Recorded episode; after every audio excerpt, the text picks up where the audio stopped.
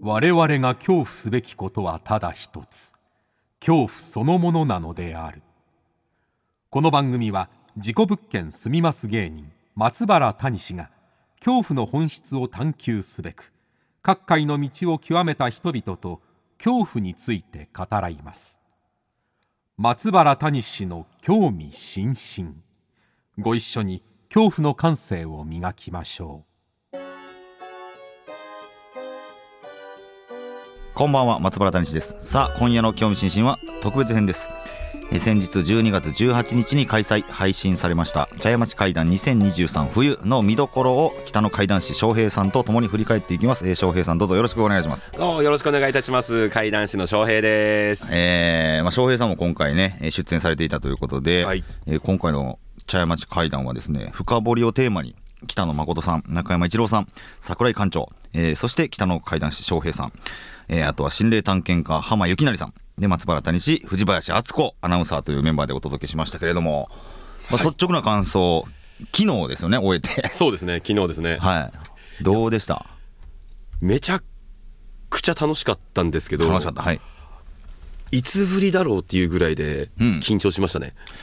緊張はあんましないですよね翔平さん僕普段しないんですよ。はいはいはいはい普段しないんですけど、んなんか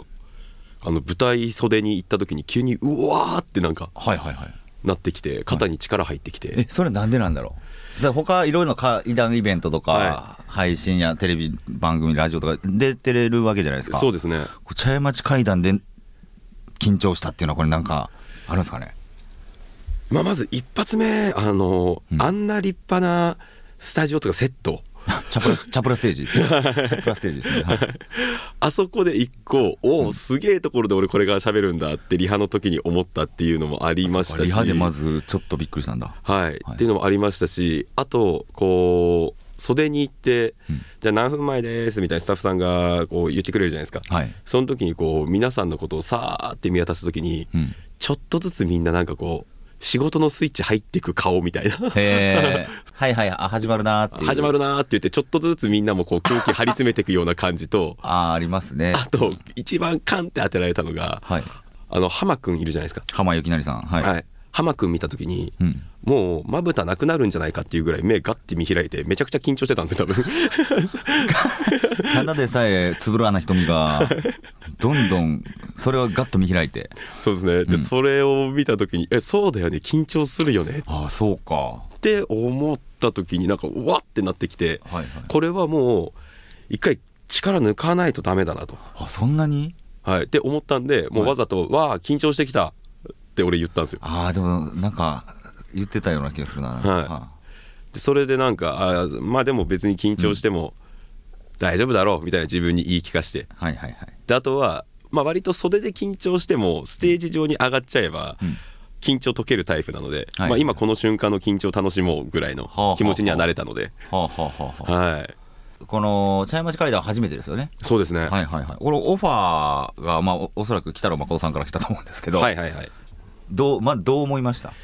どう思ったっていうよりもちょうど僕その時確か友達と一緒にいたと思うんですよそうね友達と一緒に北海道ですよねはい、北海道札幌で、はいで友達と一緒にいる時に、うん携帯パッて見てあ誠さんから珍しく連絡来てる何かあったのかなおうほうほうで見た時にその茶屋町会談のオファーだったんではあはあの嘘とかでも何でもなく普通に「出た!」ってまず言いましたね。あ出たえこれいつぐらいに来たんですかオファーって といつ一月11月とかだったと思いますはねあはあはあはあ11月中 ですね「出た!」ってまず言ってはいはいどうしたの?」って周りに言われてはあは「誠さんから仕事の依頼来て」っつって「であーどんなやつ?」って「茶屋町会談」って言ったら周りも会談好きなやつらだったんであね翔平さんの周り階段好きばっかりですもんね、そしたらみんなから「茶屋町会談っつおってお大丈夫なの?」ってまず言われて大丈夫なのってなん だえ「できるのちゃんと翔平」みたいなえ。ほうほうほうほうほって言われて、んちょっとなんかうわうわどうしようっていう気持ちから、う、うん、嬉しいっていうのもあったんですけどね、うん嬉しいプラスどうしようからできんのを言われた時にやったるよっていう変にこおうーえーもうそんな感じなんですね茶屋町階段のオファーいやうそうっすねなんかこその周りのその階段仲間たちは、うはい茶屋町階段をどどんなイメージで持ってるんですかいやでも茶屋町会談出たらもうなんかこう怪談師として認められた感あ るよねっていうそうなんや。怪談師として認められた感あるんですね、茶屋町怪談は。そうですねすごいな箔つくじゃんみたいなみんなに言われ ましたよもうそういう存在なんですね。はいなるほどな。 で、この、えー今回始まるまで、まあ、オファー受けてからというか、はいなんだろう、どんな準備してきた、きました。テーマ深掘りですけど。だからテーマ深掘りだったんで、うんあのどの程度の深さなのかなとか、はいもうもちろん考えましたし、うんで自分の持っている階段の中うで、んこう深く掘ってる話とかあるかなっていうのをまず自分の頭の中でこう思い出してはい。あこれとかこれとかこれはしっかり深掘りした階段だなと。はいはい。っていう中ででももともとこう事前準備して階段できるタイプでもないので。おおー。え本番までにじゃあどういうふうにしようかなどうやって気持ち持っていこうかなうんうっんてこう思ってる中はい。あの谷さん LINE くれたじゃないですかえー、何し送りましたっけえーっと誠さんからこの話やってくださいっていうあまずね、はい、まず連絡入れてくれ言 われて谷氏を僕を通じて誠さんが、誠さんだって連絡先知ってるわけですもんね知ってます知ってます、谷氏今度北海道行くからちょっと翔平に言うといてくれって言われて、はでまず LINE 送ったんですよい、はい、そうで すねでそのまあ僕が今回お話ししたちょっと心霊映像を使うはいはいはいその映像の話をやってほしいって誠さん言ってましたうんうんうんで連絡来て僕もうしばらくそれを仕事で使ってなかったのででけおー使ったっつっても多分過去1回あそうなんとだかあれすごい映像でしたもんねあれすごいですいやよ、ね、もっといろんなとこ使ってるのかと思ったら違うんですねもうなんかなんですか珍しいっていうのもあったっていうのもあると思うんですけど、なんか自分の中で宝物にすぎてもう奥底にしまって忘れてたんですねああもうななんだろうあの秘密兵器すぎてとあいやそいうういう感じですね、かへえなので最初え何の映像の話だろうって思ってそれはい谷さんに「それってどんなやつですか?」って多分確認の連絡送ってると思うんあですけど、そうああれそうそうそうあれって言ったらこれって分かるんかなと思ったらそうでもなかったっていう、そうなんそうなんですよでその話だっていうのがうん分かった瞬間に今まで僕こう誠さんと過去仕事してきて「翔平あの話してくれ」みたいなうんうん言われたことなかったんで、ああ確かにね、はいあこれはちゃんとやらないとしばかれんじゃない かみたいなっ縛られ るってて思いましたし、思ったんだはい、あとやっぱ谷さん経由できたじゃないですか。はいはいってことはこれ 俺この話ちゃんとやらないと谷さんも誠さんに怒られるんじゃないかとかああそんなことまではい考えていたそうですね誠の式神 が翔平に飛んで式神も怒られたかわいそうといういや あどうしようと思ってであれって実際、あの映像で終了ぐらいの話なんですよ確かにインパクトすごいですよねはい、まああのねこれはアーカイブ 見た方とアーカイブ買っていただいた方にはあの見れると思うんですけれども、はいまあとあるお店のドドララッッググスストトアの、あれ入り口ですよね入り口かなあれ入り口の中中ですよねはい、なんかもう一つ多分、うんなんか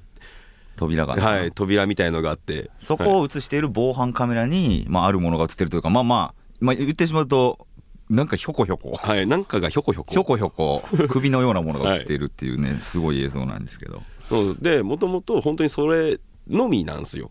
うん、そのこんなはいこんな映像ありましたもらいましたって言って出す用のやつですね、はいはいはいでこれ何なんですかねうんのところをでも喋らんとダメだと、はいそれを階段としてっはい、ていうふうになった時に、うん、あこれは掘らないと ちゃんと話として成立しなきゃはいはいいやあれは話なんてないんですよ断る勇気もないで すし期待してもらってるんだなもあったんで、ですからそこからやっぱ急ピッチではい調べていやあれすごいですねその、まあ、昌平人脈、はい昌平捜査網をもうフルに活用してフルに使いましたまあね、この市場で喋る時にはまあまあ約10分間ぐらいでしょうけど、うんもうそこにいろんな人間が関わって、はいあのこのドラッグストアの生首ひょこひょこが一体どこにあるのか、うん何なのかそして過去にここに何があったのかとかもう SNS の特定班のように あの調べていく過程とかがむちゃくちゃドキュメンタリーでいやワクワクしました聞いてて。いいやあれいやあでもワクワクして聞いてくれたうんのワめクちワゃくクちゃ嬉ししいまですしねた。はい僕だからもう調べてる時何も出てこなかったらどうしようなのであでもそのっていつもありますよもね。うずっと僕自身としてはドキドキの歴史ですよあれ いいテーマが見つかりましたいい場所いい映像、はいい、い写真見つかりましたこれを突き詰めていくと掘っていくと一体何があるのかって言って、全然何もない可能性あるわけじゃないいやですかそうですそうですそうですそので怖さありますよねやっぱり今までも階段収集してる中で、うあんこれは何かがあるんじゃないか裏にとかうん深いところにと思って掘ってって掘ってって掘ってって何も出てこなくって、はい何だったんだろうあの時間とか 思うこともすごいわかりますわ今あるじゃないですか だからやっぱそれになった時にうんどうしようっていう不安もやっぱ出かかってるし、はい、でもなんか掘るたびに出てくるんで、はいはいそれにやっぱびっくりしたっていうのもありますしなんか嗅覚として誠さんの中にあれ掘ったらなんかあるだろうっていうのがあったのかなとなかんかね誠さんあーなんか俺霊感ないとか言うてはるけどなんかね謎の直感力すごいんですよねはあなんかね何なんだろうな宝物あの言い当てるうんうんうん埋蔵金ここやみたいないや直感力がすごいですよそうっね。ねまあだから自分の経験だとかうん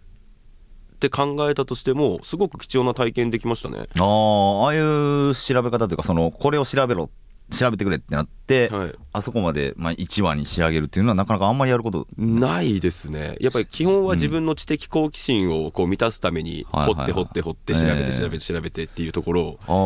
こう人から依頼を受けて自分の話を改めて掘るっていうことはしたことがなかったのでだからなんかミッションでしたもんねなんかいやミッションでしたで約1か月の間にはいもう総動員していやもう総動員ですよでまたこのなななんていうのかな翔平さんのその掘り方っていうのがまた面白くてというかもちろんいろんな資料を調べたりとかもあると思うんだけど、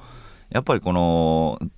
なんだろう独自のコミュ力を駆使してという か はいはいはいはいはい明るいじゃないですか翔平さんっいて。やまあまあそうですねもう寝垢だ と自分でも思ってますね根やか根やかあの階段するとネクラが多いはずなんですよ。はいネアカゆえのコミュななんだろう人脈を使っての、で協力者もいっぱいいてはいもうな本当踊る大捜査線じゃないけど なんだみんなが動いていやで一もつの謎を突き詰めていくっていうストーリーがね本当捜査網みたいなのありますかうらんね、面白かったですよねあーもうもう一個の話もむっちゃ好きで前半に喋った話、あ はいはいはいあのアイヌの話、はいアイヌ民族のあれもよくたどり着きましたねそこあれはそうですね、聞いてる時にそうですね体験者で、まあ、ちょっと名前言っちゃいますけどその京子ちゃんっていう子から、まあ、話を聞かせてもらってる時にはいなんですかねそれこそその直感力みたいなの働いたんでしょうね。確かにその深掘るだから深掘りというテーマがなければあれってその京子ちゃんの体験で終われる話じゃないですかはいはいはいそこからがすごかったあのなんかはいですからやっぱりそのとあるワード一つ、うんそのワードっていうのが聞いたことのないワード単語だったのではいはいそれって何なんだろうなっていうところからうんやっぱ掘っていったので、はいはいはい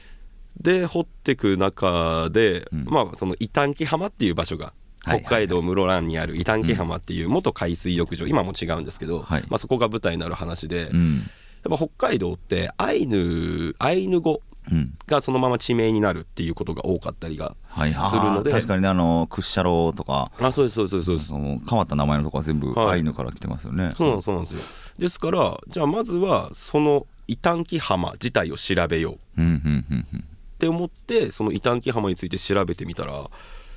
やこんな話出てくるんだっていうのがやっぱ出てきたので、はいはいはいはいはいでそのあ出てきた話と京子ちゃんの体験談っていうのが綺麗にリンクしていリるンなクしていくっのねて思って、うんでそこで最初に僕が気になっていたそのとある単語うん「まあ、フンギ」という単語なんですけど、奮起はい、これが何なのかですよねそうですねでそのフンギの答えにまたたどり着いた時にうんあーこういうつながり方するんだなっていう。うんうんうんであの話に関してはやっぱりなんていうんですかねうん北海道ってまあまだ命名されて多分155年とか156年ぐらいなんですよはあだから歴史がやっぱり日本としての歴史っていうのが浅かったりとかする中で、アイヌの歴史っていうものにまあ触れるはいはいきっかけにもなりましたし、はいはいはい僕はあの話を深掘りしてより北海道にまた興味を持つこともできたのでなるほど、はいあ翔平さんにとってはこの今回の深掘り、まあ、まあ茶屋町会談っていうのが、翔平のライフワーうクんとして、んなんか新たなものが追加されたっていう感じになったってことそうですねうんだから今までそこまで深く調べなかった話とかも改めてちょっと深掘りするのもありかなって思えるようにはなりましたよね。あー確かになで普段はまあ、どういうふうにその階段を収集したりとか普段の収集の仕方で言うと、まあ、僕はあのー普段は札幌すすきので自分ではいはいお店をやりながら生活しているので、うん、まあ、そこのお店に来たお客さんから取材っていうそうのがですよね、はいスリラーもともとスリラーナイト、はいね、しゅから始まってるわけですから、そこに来るお客さんがもう話いっぱい聞いてください聞いてよって言ってくるんですよね、はいでさらにその話を、まあ、聞いた話をいっぱい調べていくとみたいなのとかがはい多かったりすると思うんですけど、っていうのが多いですねでもそうですうね、んうんうんうんその形で収集することが圧倒的に多いですよね翔平いやそ君うあの人に会ってみなよとかああ今度こんな体験した人がいるから連れてくるから、はいちょっと翔平君が聞いてみて話とかはいはいはいっていうのでなんかこう、まあ、お客さんからしたら一種の遊びの一環の中で僕に合わせてるっていうのはあるかもしれないですけはどいはいそこでこう聞いてって一緒になって、じゃあこういうことなのかなああいうことなのかなって話していく中で、またこう記憶が刺激されるのかはいはいあでも今翔平さんの一言で思い出したんですけどとかああいやこれほんまそうやねんなっていうところからどんどんどんどん広げていくっていう翔平平はもう人なんだよな人から 人人人人人なんだよな、んそうですねでも本当ひたすら人ですねだからそれってあのー武器ですよねすごいねうんでもまうあん自分でもそれは思いますね逆にこんなんだろうこんだけ誰とでも仲良くなれるっていう能力が会談をするっていう人間にとっては珍しいパターンでもあるというかあでもそうなんですかねうーんだって飲み屋さんなわけじゃないはでいすか、そうですね飲み屋に集まるお客さんと、うんあの楽しくコミュニケーション取りながら、まあ、不思議な話怖い話もうんうんいっぱいき聞くっていうのがまず多分ね階段が好きすぎる人って、はいコミュニケーション取るの、まあ、僕も含めですけどあんまうまくないんですよ だからそこ強いですよねで僕あのストーリーにも興味はもちろんありますけど、うんそれこそ怪談ってストーリー起承転結しっかりしないとはい、話せるものじゃないじゃないですか人前に出せないですし、うん、でもちろんそのストーリー自体も好きなんですけどその体験を通してその人が何を思ったとか何を感じたとか、その体験中にどういう感情になったかとか、そうそこの部分めちゃくちゃ気になるんですこよれ。ね入り込めるんですよこの人はあの そのき話している話を聞く相手の生活までというかあのなんだ性格生活感情まで入りこうん込みよるんですよねそうで入すりね込みよるんですよこ のこの人はゴリゴリ土足で人の中入っていけるんですよね。そうそれすごいよなって思いますよいやでもやっぱなんか階段って僕の考えだと本当日常生活のちょっとこう目線ずらしたところっていうかその日常生活に寄り添うものだと思ってるんですよ。おうですからなんか普通に生活していたいつも通り出勤してたはずなのにいつも乗ってる電車でうんあれあの人なんか気になるなって思ったところから急に始まるとかだはいはいはいからはいやっぱ日常生活に寄り添ってるものだと思うのでうんうん自分が日常生活をいつも通りこう営んでたはずなのに、はいそれが非日常になった瞬間ってうんうんはい何を思うのかなとか、はいはいはいはいはいうんうんすごいそこの部分っていうのが僕気になるんですよ。うんはいはいはいでそれに対してうーんと例えばですけど、ん怖いって思ってじゃあこの怖いところからこうどうにか日常に戻るためにはいで頭フル回転させて、うんこう日常に戻るような動きをしたりだとかうんそこの流れに身を任しちゃったりだとかうんうんまあ、場合によっては逃げようと思って日常生活に戻ろうとしたのに戻れなくてもっとズブズブズブズブおかしな方向に進んでったりだとか、うんうんうんでもやっぱりその瞬間って体験者本人はストーリー以外うん体験してるもの以外に絶対考え感情があるじゃないですかはいはいはいやっぱそこを俺は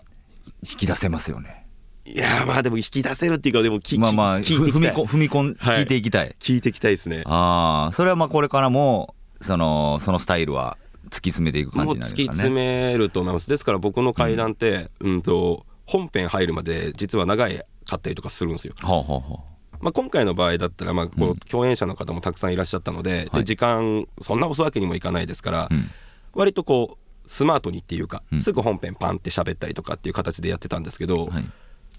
僕本編入る前にどういう人からどういう流れでどうやって話を聞いたか、うん関係性が出来上がるまでの話というか、はい、そこをうん、聞いてほしかったりするんですよそうねだ。からそこちょっと違うんですよねほあのザ・階段とはまた違うところというかうん昌平階段のうんだからやっぱりそのみんなが思ってる以上にうん日常生活の中にそういう体験って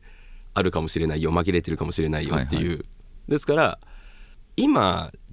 楽しんで聞いてるかもしれないけど、聞いてるあなたもこういう体験すること多分あるよっていうのをこうちょっとずつ伝えてるみたいな だからなんか特別じゃないというか誰にでもいやそうですねっていうところを、あのー誰とでも喋れる翔平が語るというかなんなんかそういう間口の広さがありますね。うん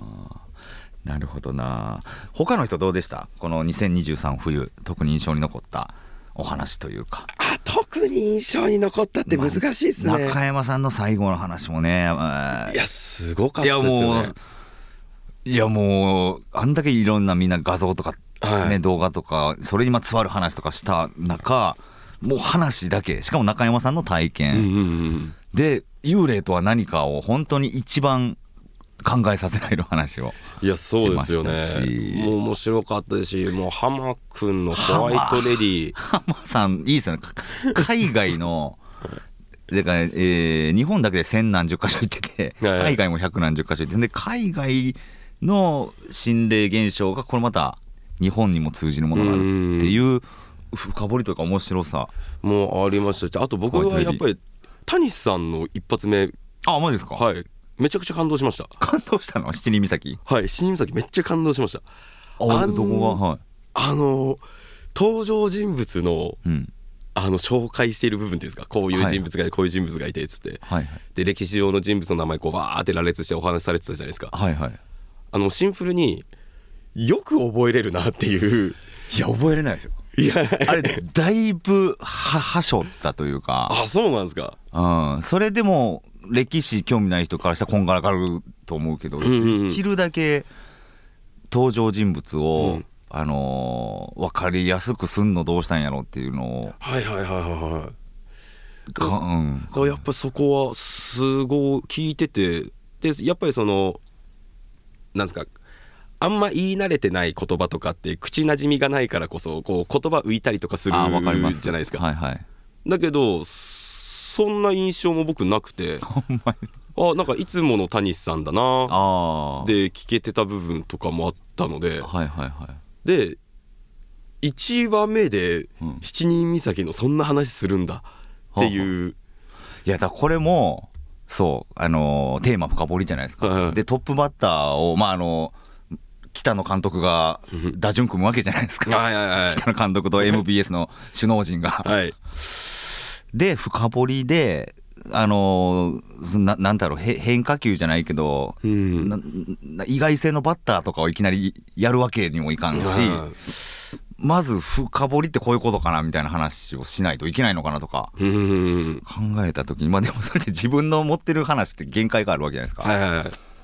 で考えた時にその七人岬という妖怪を深掘っていったら実はこんな話、えー現象があってこんな事実があってみたいになって、まあ分かりにくいんだけど分かりやすいというかはあはあはあはあいやでもあれはやっぱすごいなと思いましたしでその1話目の谷さんの話があって、 うんずーっとこの茶屋町階段進んでって最後その結びの部分で誠さんがお話しされてる時に、うんあ綺麗につながるじゃんっていういやあれすごいですよね僕だから何も聞いてないですよそんな誠さんが最後にあんな、うんなぜ深掘りをしたかっていうはいはいテーマにしたかの答えなんか何も聞いてないですから。だからもう全体通してスタートと、なんかスタートの谷さんで指名の誠さんの全体を通して、マジで一つの作品だなっていうか一つの階段になったなって印象だったんですよ。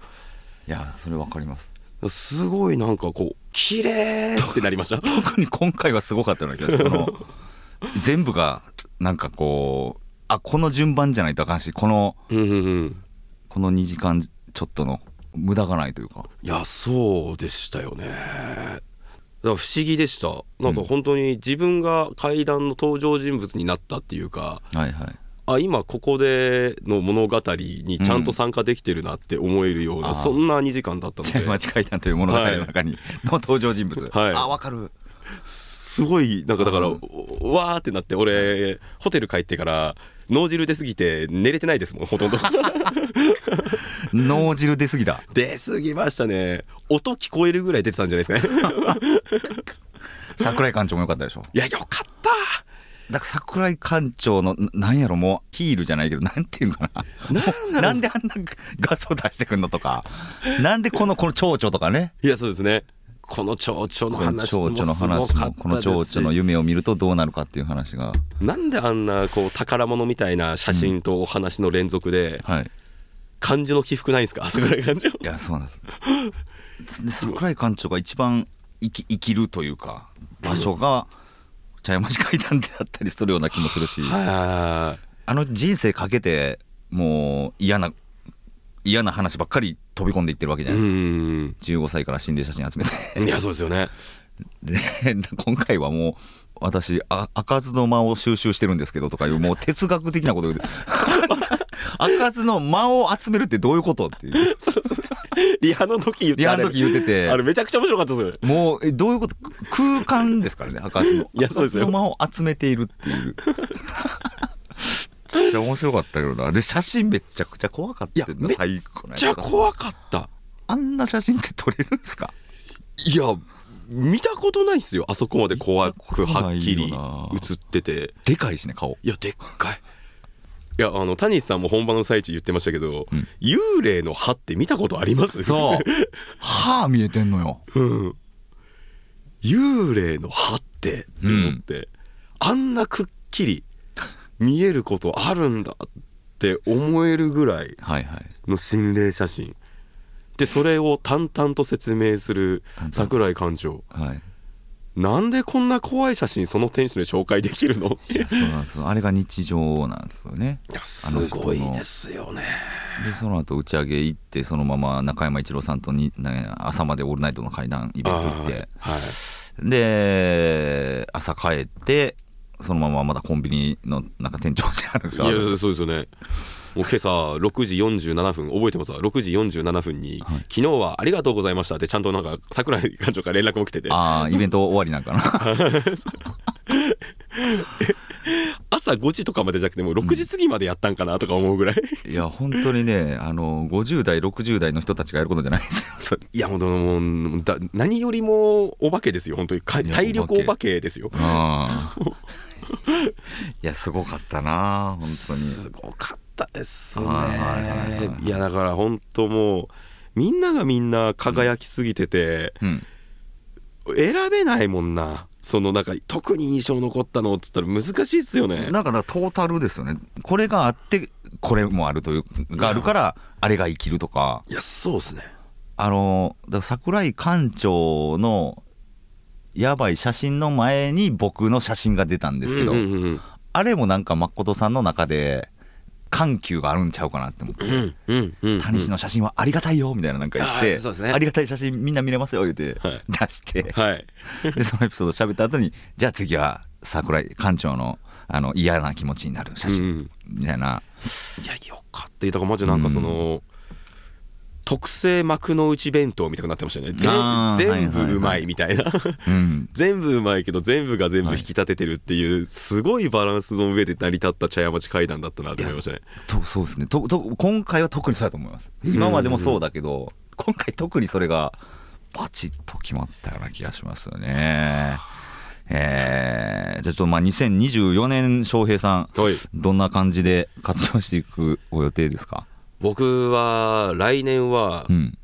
まあ、やっぱ変わらずに僕北海道札幌で生活してますし、うんでやっぱ北海道のことが好きなので、うんちょっと北海道のあまり怪談イベントとか、まうあ、んエンタメイベント系が、うーんと乏しい町とか市町村うんそういうところをメインで会談イベントとかをどんどん立ち上げてってほ北海道のはいへえっていう札幌だけじゃなくて札幌だけじゃなくてですねだから本当全人口3000人に満たないみたいなだおおー面白いなからそういうところをメインで来年はイベントどんどんどんどん作っていって、ほでこうゆっくり北海道を階段の土地にしようかなって思ってますすげえす北海道 をそうですねなんかこう町おこしみたいな動きしたいなとか北海道を何かこう盛り上げたいだとかそういう動きはしたいなっていうのはもともとずっと考えてはいたんですよ。うんっていう中で、まあ、日本中ありがたいことにこう飛び回りながら会談イベントとか参加させてもらってて、まあ、いろんなところでこうあこういう会談の見せ方があるんだとかあこういうイベントの立ち上げ方があるんだとか、まあ、そういうのをこうずっと学んできてはいたのでじゃあそろそろ本格的に北海道に恩返しってわけでもないですけどごいな何か北海道に持って帰れるものがあるんじゃないかなと思うので。そういう動きを来年からはしていきたいなって思ってます。北の怪談師ですね北の怪談伝道師ですよ ねなんかいやーまあでも本当にあーあのいやでいうふうにこうやっぱ北海道ってちょっとこうポンと外れてるイメージがあるじゃないですか 日本の中で。まあねもう北海道は北海道ですからね、はい東北なんか近畿とかじゃなくてそうなの北陸海道続はきでないの一つだでかだからそんな中でこう北海道の会談っていうものがもっともっとこう僕の動きの中で盛り上がってくれればそれこそこう業界の横のつながりの人たちとからがうんうんうんもっと北海道で会談やりたいとかはいはいはいはい北海道であの仕事くださいよとかいう風になってくれると、北海道の怪談ファンたちっていうのもすごく喜んでくれるだろうなっていうのも思いますし、はいはい やっぱり自分が住んでる土地を誇りた い、おーはい、北海道いいでしょって、んもう僕はずっと北海道のこと自慢しながら生きてたいんですよ。うんなるほど はい、その中で北海道の、まあ、今海の幸山の幸なんかいろいろあるけど、階段北海道の階段っていうのもこれもう魅力的ですよいやっていうそうですねじ翔平さんが好きな階段を北海道の代表にも持っていきたいっていうそうなんですですからそのもうまだまだ北海道で僕やりたいこともありますし、なるほどそうなんですよで基本僕5年後10年後想定でずっと動いているので、 はいその5年後こうありたいとかこうしてたいとか10年後こうありたいこうしてたいっていうものの動きの一つとして来年からはまず町おこし的に、いいですねはい、会談のイベントを作っていきたいなと思っております。北海道を掘り返して町を起こしていくってことですね いやもうそうですね。なるほどな。ありましたということでまたねぜひちょっと茶屋町会談、まあ、大阪の方にもまた来ていただいて、はい。えーまたご一緒できたらなと思っております。こちらこそです。よろしくお願いしますは。とりあえずはお疲れ様でした。はい、ありがとうございます。はい、えー北の海大師翔平さんにお越しいただきました。ありがとうございました。ありがとうございます。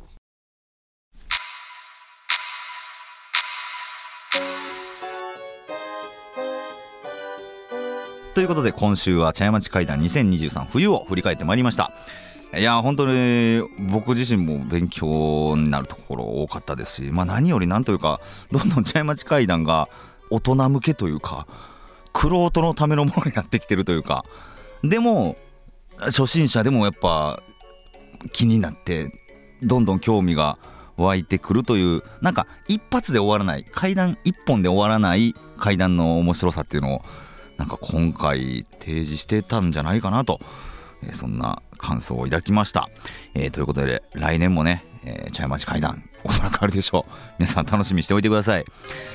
さあ、えーこの茶屋町会談2023冬は1月3日水曜日2024年1月3日水曜日23時59分までご覧になれますアーカイブ配信チケットは1800円で販売中です怪奇な夜を何度でもお楽しみくださいということで松原谷氏の興味津々今宵はここまでです皆様どうかお元気でさようならふんぎ、ふんぎ。